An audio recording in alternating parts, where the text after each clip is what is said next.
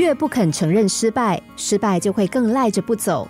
只有承认失败、感谢失败，才能够迈向成功。有一个方丈禅房，外头有青石铺设的平坦地面，可是正对禅房的门外，却有一块青石突出地面一寸高。也因为这个突兀的地面，一些前来禅房的人常常会被绊倒。有一天，一个小沙弥前往禅房向方丈报告事情，一不小心被突出的青石绊倒了。膝盖也破皮了，小沙弥很生气。这是谁铺的地呀？这石头铺的这么高，会绊死人的。我一定要拿铲子把它给铲平不可。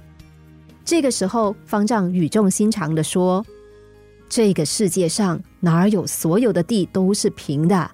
马路上也有坑洞啊。这块突出的青石是以前我们的前辈特别设置和留下来的。”目的就是要我们认清人生的道路一定会有困顿，也会有坎坷不平，所以走路的时候一定要小心谨慎，看清脚下的路。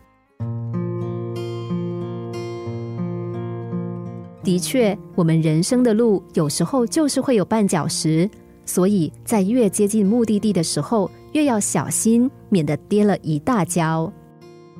英国经济学家欧莫洛教授最近一直在倡导少有人谈过的失败学和失败经济学，也就是说，所有的企业或是公共政策领袖都必须要从失败当中获得教训。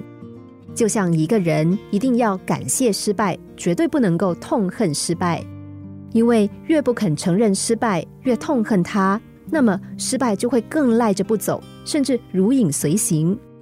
只有承认它、感谢它，才能够从失败中汲取教训，迈向成功。人可以做一个柔软的人，承认失败，感谢失败，才能够东山再起，崭露头角。心灵小故事，星期一至五下午两点四十分首播，晚上十一点四十分重播。重温 Podcast，上网 U F M 一零零三 t S G。